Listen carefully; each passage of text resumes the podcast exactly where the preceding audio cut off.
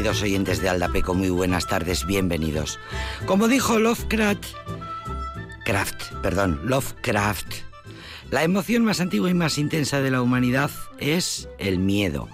El miedo, una emoción corriente que sentimos todos los seres humanos. El miedo es lo que nos ayuda a huir. Pero entonces, ¿por qué nos gustan tanto los cuentos de terror, las películas, los relatos, las novelas de miedo? Eso es tarea de la psicología, como ciencia que trata de explicarse los temores, los miedos del inconsciente y, paradójicamente, el gusto que le da a muchas personas sentir miedo, sentir esa emoción. Porque incluso de emociones negativísimas, el ser humano puede obtener placer. Habla por ti, que diría aquel. Hay quien no lo podrá soportar, por supuesto faltaría más. El dolor, el miedo, el terror. Desde la más tierna infancia, mira el éxito que tiene el miedo en el público infantil. Lo buscamos con el morbo cuando somos pequeñitos. Lo hemos aprendido, es verdad, desde la infancia el terror está presente en Caperucita Roja, en Hansel y Gretel. Maléfica es maléfica. Bueno, somos, dice la ciencia, la única especie que no necesita tener delante aquello que provoca miedo. Podemos sentirlo solo con la imaginación y con el recuerdo. Somos capaces de vivir en nuestra mente esa situación que nos pone, nos vuelve a poner los pelos de punta, aunque no sea real, porque solo de pensarlo se desencadena fisiológicamente toda la respuesta, la respiración agitada, el sudor, el aumento de la presión arterial, la actividad cerebral se dispara y la literatura es el espejo donde se mira el lector con curiosidad, espanto y emoción en busca de respuestas. Hablando de ello, Edgar Allan Poe, que solo el nombre del gran escritor ya da escalofríos. Edgar Allan Poe.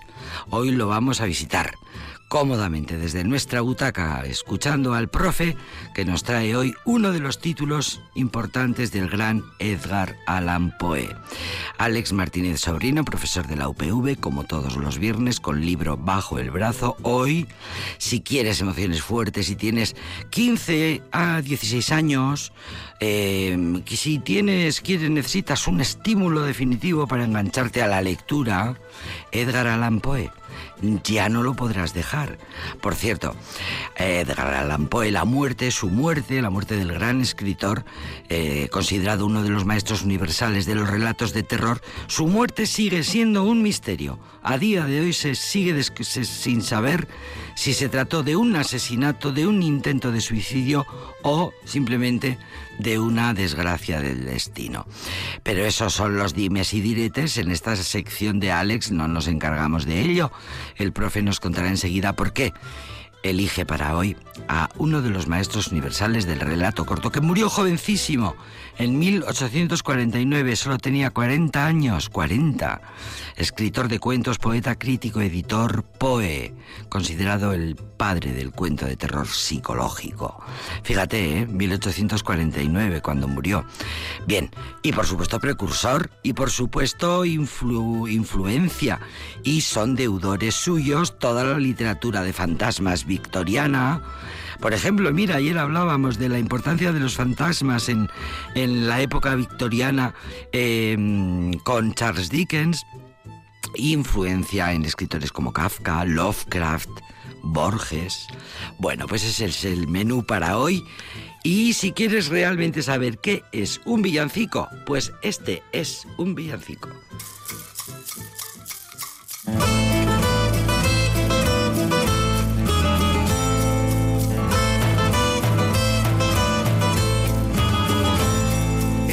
La Virgen María sola en su aposento,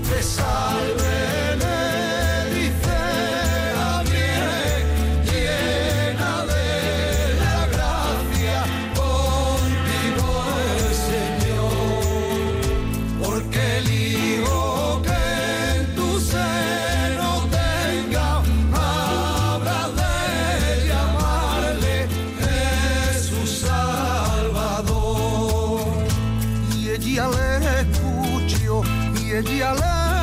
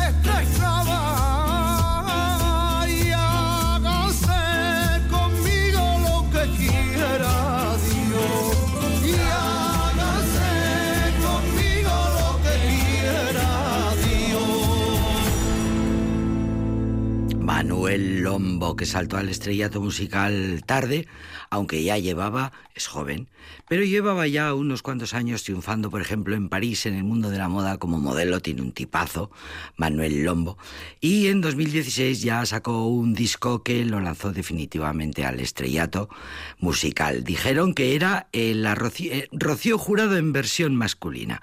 Bueno, pues eh, esta es una zambomba muy típica de las navidades sevillanas y nos gusta mucho escucharla en Navidades, claro, cuando si no.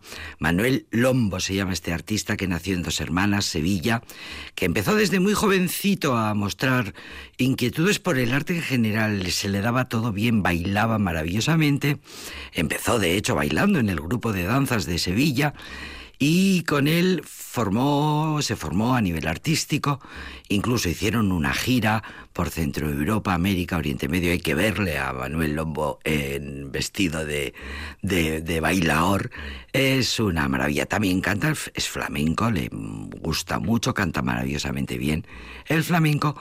Y fue eh, además eh, becado, entró a formar parte por su talento eh, fue alumno de la Fundación de Flamenco Cristina Eren, que es una institución en el mundo de la cultura andaluza y en el mundo del flamenco, especialmente. Una fundación que, bueno, le apadrinó eh, a lo largo de su carrera y con él ya mm, pudo actuar en el Metropolitan de Nueva York, por ejemplo, en California, en Filadelfia, en fin. La Fundación Cristina Heren es muy, muy, muy reconocida. Muy reconocida. Y Manuel Lombo pues viene de ahí. Que por cierto también entre concierto y concierto, pues pasarela de moda presentando a los, haciendo pasarela de modelo de alta costura en París. Os invito a que lo conozcáis más, en caso de que no lo nos resulte muy conocido. Los campanilleros se llama esta canción que escucharemos durante estos días. Canciones de temporada, no podemos perder ocasión de disfrutarlas en este programa que se llama Aldapeco.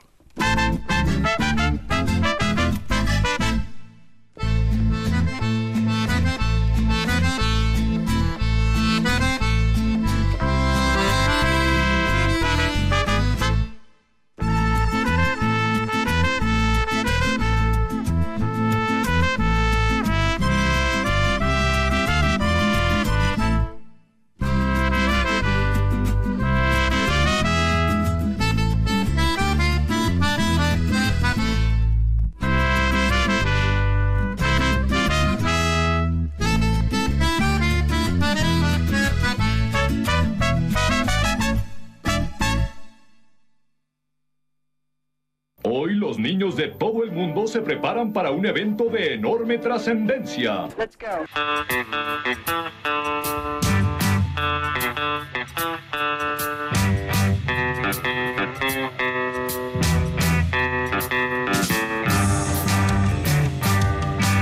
Me asalta la melancolía porque se acerca la Navidad. Polvo discos de la Velvet, hace mucho frío y no para de nevar. Ya llegó, llegó la Navidad, ya llegó, llegó la Navidad. Todo es paz, amor, felicidad. Ya llegó, llegó la Navidad. Las calles rebosan alegría, pero yo estoy triste porque no estás.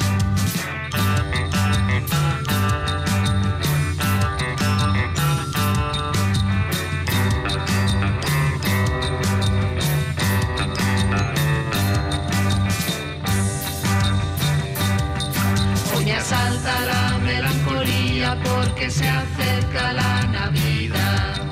Desempolvo discos de la perrera, hace mucho frío y no para de nevar. Ya llegó, llegó la Navidad, ya llegó, llegó la Navidad. Todo es paz, amor, felicidad. Ya llegó, llegó la Navidad. Las calles rebosan alegría, pero yo estoy triste porque no estás.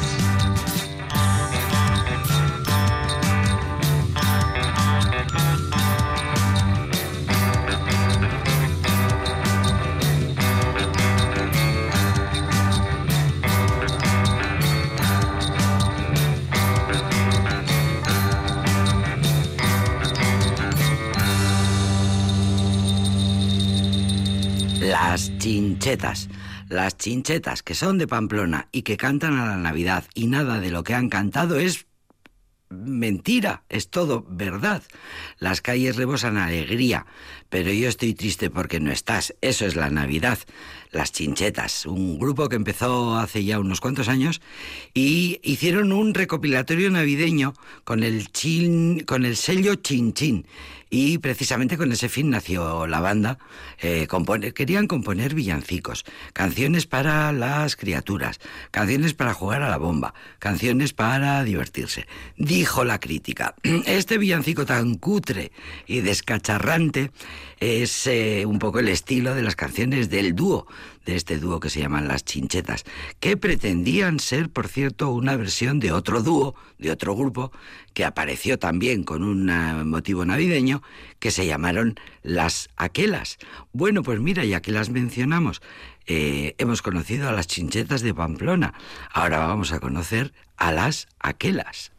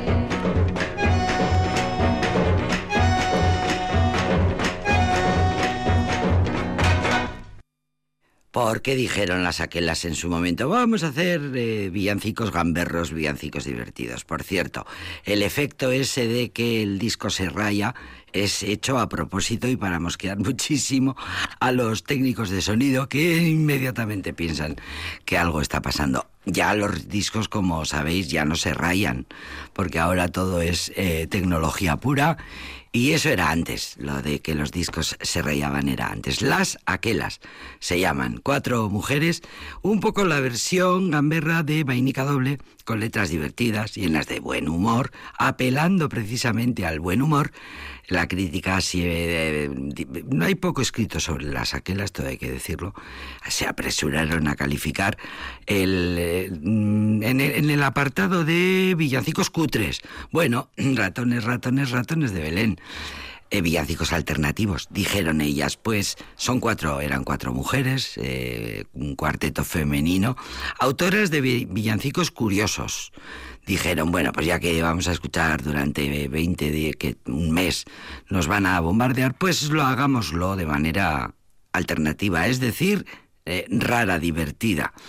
Olga María Ramírez de Gamboa Ramos, por cierto, Olga Ramos, hija, es el- la cantante del grupo, la cantante principal, la líder, digamos, del cuarteto, es nada más ni nada menos que la hija de la mm, histórica cupletista madrileña Olga Ramos, que estuvo, eh, que tuvo su propio cabaret en el que hizo espectáculos de cuplé hasta que se jubiló con ochenta y tantos años. Eh, y su hija pues siguió un poco la ruta de la madre, la ruta artística musical y como había nacido en ese ambiente de los cafés concierto, pues bueno, le fue, le fue fácil formar el grupo. Las aquelas que después, que pasados los años, serían la inspiración de las chinchetas, a quienes habíamos escuchado antes. Bueno, pues ahora vamos a escuchar a unos críos ya sabéis que eh, nos gusta mucho que se acerquen los niños hasta el Dapeco y que nos canten cosas de Navidad. Where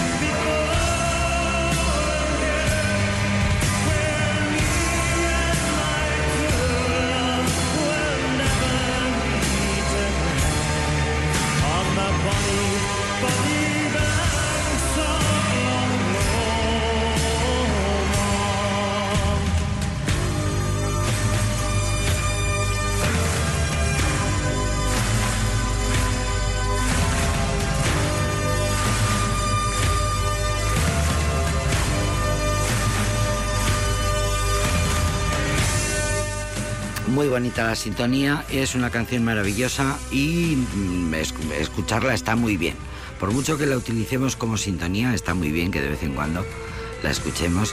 Es, es muy agradable. Bueno, eh, es un reto, es un rito, es un ritual empezar esta sección, querido Alex Martínez Sobrino. Buenas tardes, bienvenido. Hablando bien de la sintonía, me estoy dando cuenta. Bueno, pero. Alguien habrá que estará diciendo esto todos los días dice lo mismo. Bueno, pero es- bueno, Es lo que mismo, lo mismo no. Dices cosas buenas de ellas, pero lo mismo, lo mismo no. Eso es verdad, eso es verdad. Eh, pero bueno, parecido. Es decir, me chifla esta canción. Es que es muy bonita, por eso la elegimos para como sintonía. Hay otras que también son muy bonitas, pero Y de hecho, una de las cualidades de las grandes canciones es que no se cansa uno nunca jamás de, eh, de escucharlas una y otra vez. Bueno, pues ya vale de canción que ahora vamos a charlar con Alex Martínez Sobrino que ha decidido eh, traernos hoy terror, puro terror. El solo nombre, y esto te lo digo en serio, eh, claro, pues porque cuando leímos, por ejemplo, con 16 años la primera novela de Edgar Allan Poe, bueno, pues se te queda una especie de... Y solo el nombre, solo, solo ver el nombre, leer, solo leer o pronunciar Edgar Allan Poe te dan escalofríos, porque es el nombre que está inevitablemente ligado siempre. A ver, pues decir Homero, pues no es que pues, tampoco sientes muchas cosas. Entiéndeme. eh, ¿qué quieres que te diga? Eh, cuando oyes Homero te dan escalofríos. A mí sí. Sí. A otros, a otros también, ¿eh? A ver, yo entiendo que Dime con qué autores No, te pero- dan. Te, te hace- desatan reacciones fisiológicas. Hombre, depende el depende el momento de Marqués, vital. Marqués de Sade, a mí me da No, no. mal rollo, No, no. pero me provoca me- no. una- una- ah, Ese no me o sea, ese no me llama la atención. No. Pero, Pero provoca, otros sí, provoca. pero otros pues, los que son pues, muy bueno, es claro, Kafka, a Kafka. A mí me dices Kafka y me entra una desazón. ¿Ves? Pero están porque están porque están asociados a claro como los medios y ahí sí que es- son los medios de comunicación eh, más que lo que, por eso con Homero no te pasa ni con Virgilio que a mí Y me puede pasar con Virgilio Y pero- mira que hablamos de Homero en este programa los lunes y los los viernes. viernes, pero eh, no eh, no están no, están, no son omnipresentes, que debieran de serlo, Sí. pero no, no son omnipresentes. Sin embargo, hay otros autores que son omnipresentes. Básicamente la tradición literaria eh, inglesa y la francesa no tanto, y, y poco la alemana. Eh, y, y hoy día son, pues porque son las películas, las series de televisión, los dibujos animados con series y mm, vienen de los no te voy a decir los mejores, pero bueno, sí, también son los mejores, pero no a reconocer. Vienen de Estados Unidos o de Inglaterra y entonces, claro, tú que consumes eso, se te hacen vinculas eh, el nombre a, Al género. a un género cualquiera. Sí, sí, que sí. pasa con Kafka. Kafka tuvo su momento de gloria. Todos los escritores decían que eran seguidores de Kafka, que Kafka era el mejor novelista y entonces tú lo tienes asociado. Claro, como son también eh, novelas que que, que generan angustia, porque las de Kafka agradables, agradables no son, ni las metamorfosis, ni el castillo, ni el proceso, ni son angustiosas. Desalentadoras. Pues entonces se te queda asociado a- al género. A- no, no tanto al género, sino al, A la sensación. a, esa, a la sensación de lectura. Al vacío existencial que te provoca entonces, su lectura. con este autor, con Edgar Allan Poe, pasa que como está Ahí va, yo digo Poe. Bueno, eh, está bien dicho, en, espa- en español es Poe. Vale. Habría alguno que los traduciría los nombres. Diría Eduardo, Alan no sé cómo se puede traducir. Pero bueno, Edgar, Edgar Allan Poe. eh, ¿qué iba a decir? Ah, eso, que entonces a este, eh, que tiene predecesores que serán igual incluso superiores a él literariamente, yo no, ahí ya no, no llego. Se nos ha asociado al- al terror gótico, al terror, a la desazón, eh, mm, básicamente sí, del, del estilo gótico, del género no- novelesco del, del Ramás, tiene, son relatos breves. Trajimos aquí Las aventuras de Arthur Gordon Pym, que es una novela eh, que el final es súper descorazonador también, Sí. porque su, él no era, digamos, nada optimista ni, ni vitalista, ¿no? Está alcoholizado. Claro, luego encima, eh, en su vida él cumple eh, con, el- con, el, con el mito de autor maldito que escribe y entonces eh, para determinado tipo de público eso es un... Y, y se queda asociado a, las a los cuentos de terror. eh, que él tendría más o menos habilidad. Esto es seguramente el- los oyentes no, no lo conoce- no desconocerán lo que voy a decir, lo que- lo- el dato que voy a dar ahora, pero Por cierto, el libro es preciosísimo, préstamelo, es, por favor. es la razón principal por la que Es lo hemos traído. ¿eh? preciosa. Que ya sabes que en, en estas pero esto épocas... no es un libro, esto es, un rega- esto, esto, esto, esto es una joya. En estas épocas siempre traemos uno de esta colección que hemos traído, no sé ya ni cuántos. Edelvives. Sí, de Delvives con... eh, Traducido por Julio Cortázar, Sí. también hay que decirlo. Eso también hay que decirlo. Y está con por las ilustraciones de Lancôme, que ya hemos traído aquí La Sirenita, esto eh, esto tal, es, muy una- bonito. Pero esto es una joya. Es muy bonito.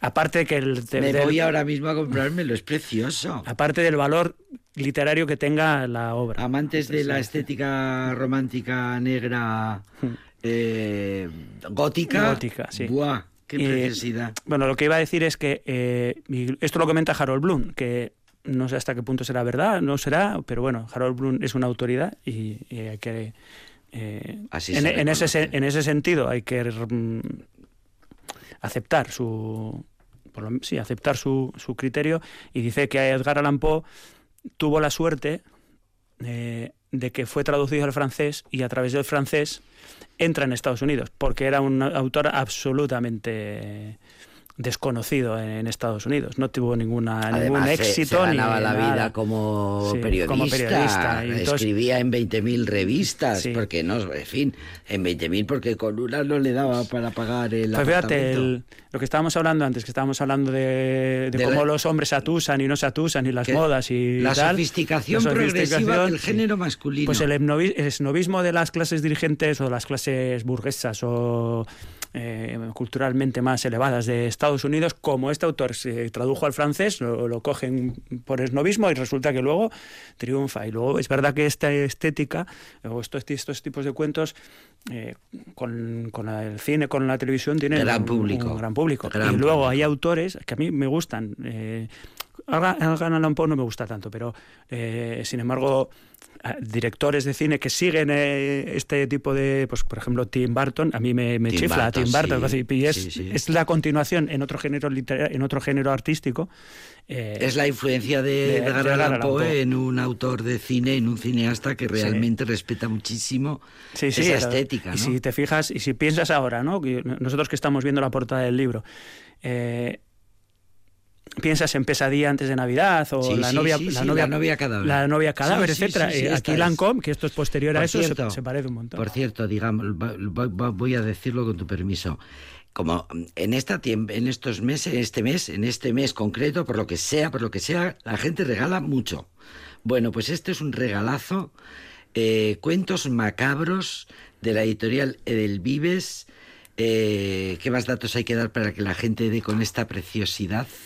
Yo creo que con eso Eh, estaría. un pero- gran regalo para, Y luego, pues eso, la versión traducida de. para todo el mundo. Un precioso de- regalo. De Cortázar, que es uno de sus seguidores, que luego, bueno, es un escritor de cuentos también, ¿no? Del, del realismo mágico, etcétera. De, y de cuentos de, terror. Y también terroríficos, aterradores. Julio Cortázar. Un tal Lucas. Sí, pues, y- pues con eso yo creo que es más que suficiente. Sí, sí, sí, sí, sí. Una, eh, dan ganas, vamos, que me salgo, me voy ahora mismo a una librería y me lo compro. Sí. Podemos aprovechar, se llama Cuentos Macabros, no sé si lo he dicho, Cuentos Macabros, sí, sí lo he dicho.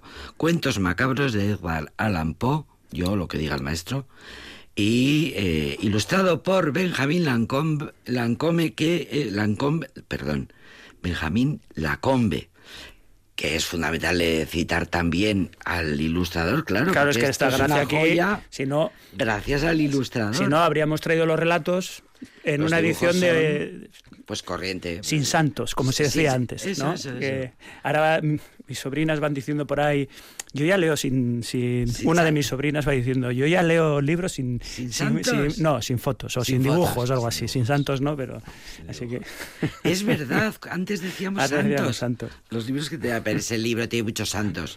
Este poca letra. Qué preciosidad, qué preciosidad. Cuentos macabros. Eh, Benjamín Lacombe se llama el ilustrador, que es una, una auténtico. Qué maravilla, estoy impresionada.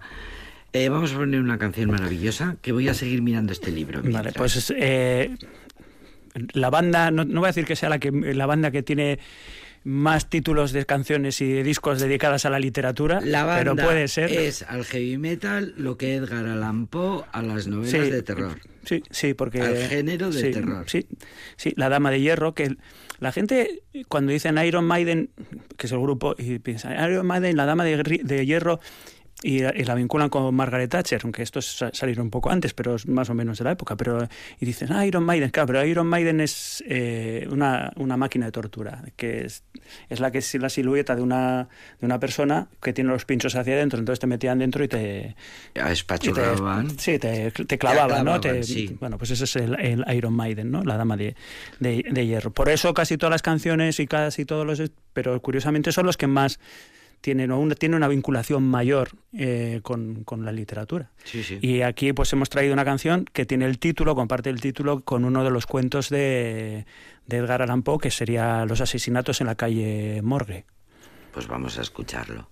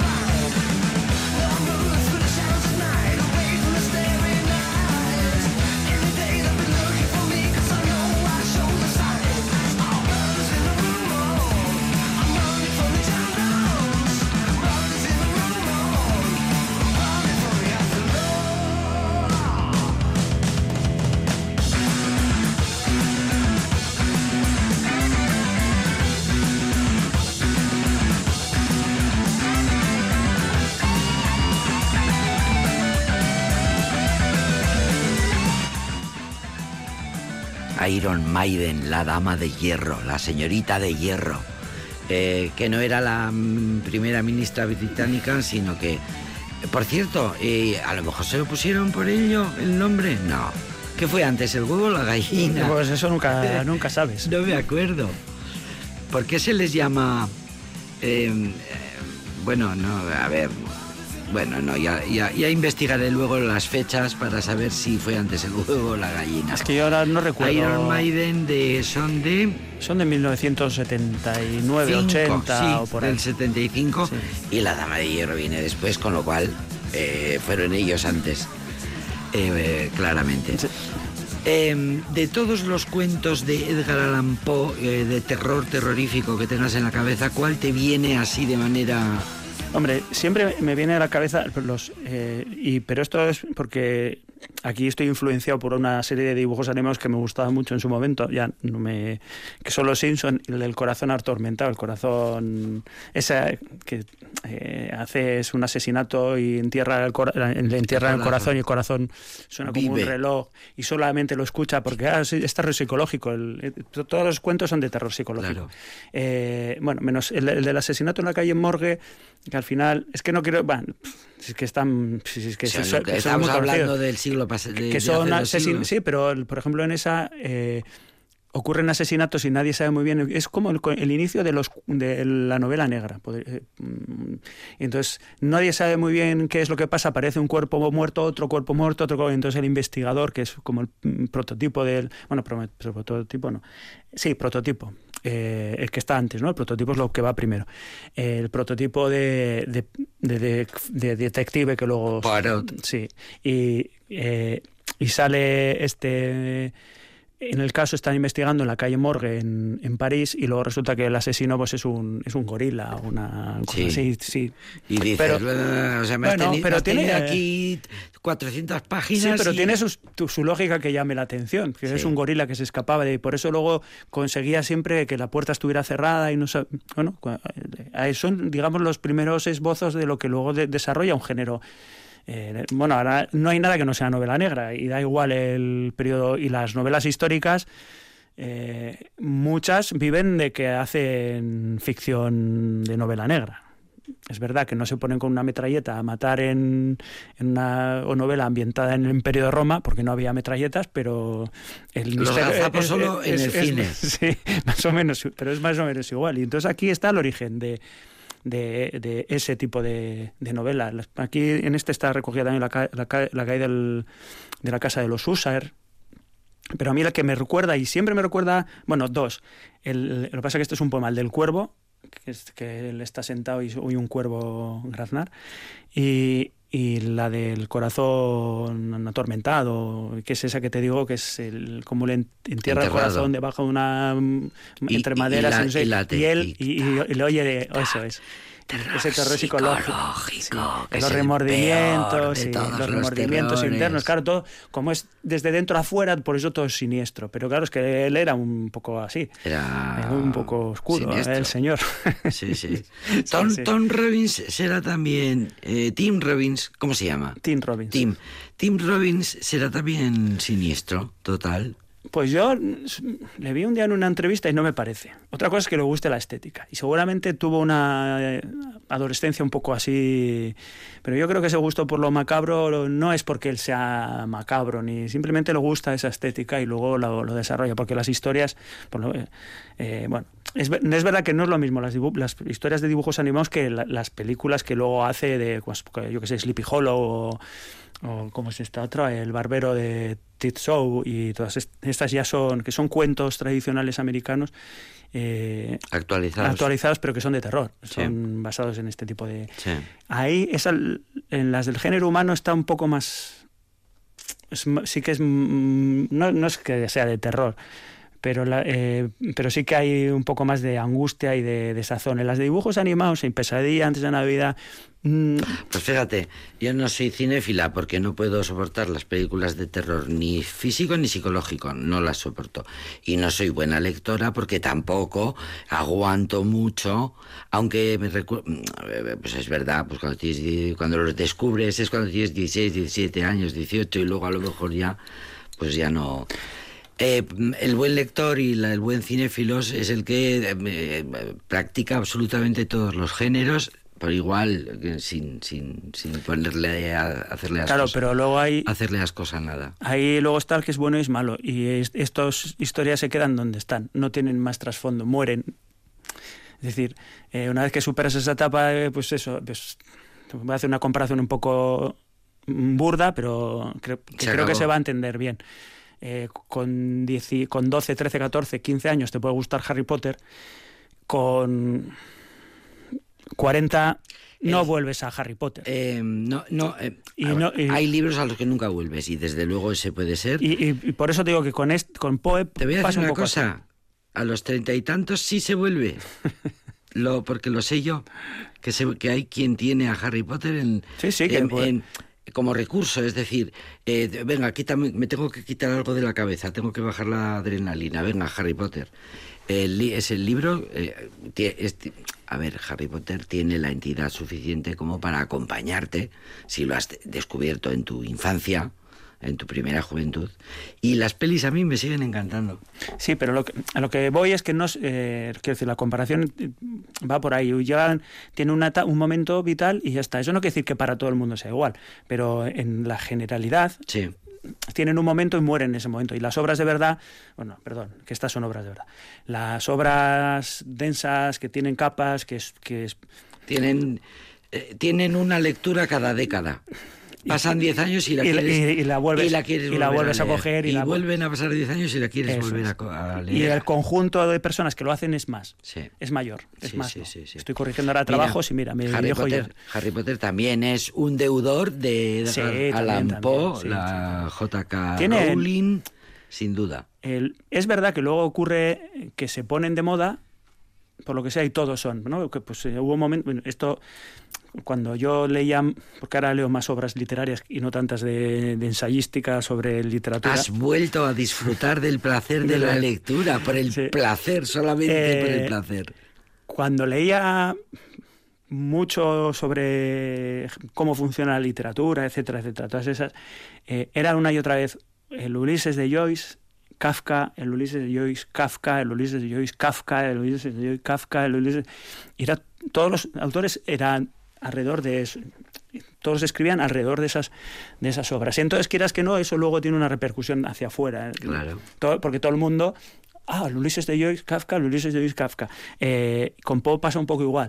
No, es el inventor del género gótico y hay un montón de autores góticos mm, que pueden ser tan buenos y que son mm, que pueden ser predecesores de verdad del género, pero se ha quedado con, con Poe y entonces Poe está detrás de todo, está detrás de los cuentos Ya, magníficos sí, de, sí, sí. de- incluso de Valle Inclán y de no sé quién. Y dices, pero a ver, que eso, cuidado, pero sí, es verdad que se queda como, como el modelo. Claro. A ver, Alex es eh, filólogo, es eh, doctor, entonces pues es analista, es científico y analiza todo desde el punto de vista científico también, es lógico. Bueno, pues vamos a poner, ¿te parece? Ah, ¿Ibas a leer algo? No, iba, iba a decir que. eh, y voy a leer, pero para esto es por darme el gusto, pero voy a. Es que en esta edición tienen a bien poner. Lo, hay muchas veces que los autores ponen un incipit, ¿no? Sí, un comienzo, una sí. referencia a otro autor Sí. y luego hacen la historia y, y esa, esa primera entradilla, que es como la puerta de entrada, tiene un sentido pues, de, de guía, ¿no? De cómo tienes que interpretarlo. Otra cosa es que los lectores normalmente hagamos así, no lo miremos y, y, y Pero empecemos tiene- a leer. pero tienen gran tiene que- valor. pero tienen, sí, porque te ayudan a entender qué es lo que vas a leer. Y resulta que están puestos algunos en latín. Así que me va a dar el gusto porque está en Venga, latín. sí. Es, Dicebant mi sodales, si sepulcrum amicae visitarem, curas meas aliquantulum fore levatas. Y la, la traducción, esto es de Ibn Zayat, no sé quién es Ibn Zayat, pero la, el- la traducción es el- así, más o menos. Eh, me decían mis compañeros que si me acercaba a visitar el sepulcro de mi amiga, ya fíjate que la apertura ya, Ya está, está, ya ya está, ella- ya Berenice ya está. Berenice ya está muerta. Planteamiento, ¿no? Diré, Sí. Se lo hace todo junto. Si se me iban a si se me iba a aligerar un poquito, aliquantulum, un poquito, sí, se me iban a, aligerar un poquito mis, mis preocupaciones. Curas meas aliquantulum un poquito fore, el infinitivo futuro eh, levata. Si se iban a, si se iban a, a aligerar, si visitara la... Me, me decían mis compañeros que si visitaba La tumba la de tumba de, la- mi amiga, de mis amiga. preocupaciones, mi, mi pesar, Se aligeraría. se iba a aligerar un poquito. El- y así hay dos o tres... Así que ahora empieza a leer este Ahora cuento a leer porque Berenice, que ya sabes que está Ya te he muerta. creado, Sí, ya te sí. creado el ambiente en el que te vas a mover. Sí, sí. Y, el- y, bueno, la verdad es que luego el final es un poco desasosegante. Pero bueno. Bueno, Repítenos que nos vamos ya porque se acaba el tiempo. pues de Cuentos Macabros de Edgar Allan Poe, eh, con las ilustraciones de Benjamín Lacombe y la traducción de Julio Cortázar en la editorial eh, del Vives. o sea, una joya. Y- Mm, Toda, toda ella. Y, la canción de cierre pues es de Bonfire, un grupo alemán que alguna vez lo hemos traído. eh, I'll never be loved by you, que es algo así como nunca, nunca me amarás, nunca seré amado por ti. Bien. Que es un poco la tristeza de muchos de estos cuentos que son de, de amor. En el fondo, Sí. el amor está ahí siempre, el amor, el desamor, sí. la falta de amor, siempre es lo que mismo. sufrió él también, ¿eh? Claro, que es terror psicológico. Este hombre no se lo pasó nada bien, además murió jovencísimo. Alcoholizado era. Sí, poquito- tiene muy mala fama, mala Sí, reputación de ¿Ves? drogas. Pero luego entra como poeta bohemio, la imagen de los poetas bohemios También, también el romanticismo. son no sé qué. Sí, pero bueno. El libro es una joya, ¿eh? O sea, no te lo pierdas. Si tienes dudas de qué regalar, o sea, no lo dudes. Querido Alex Martínez, sobrino, gracias. A ti.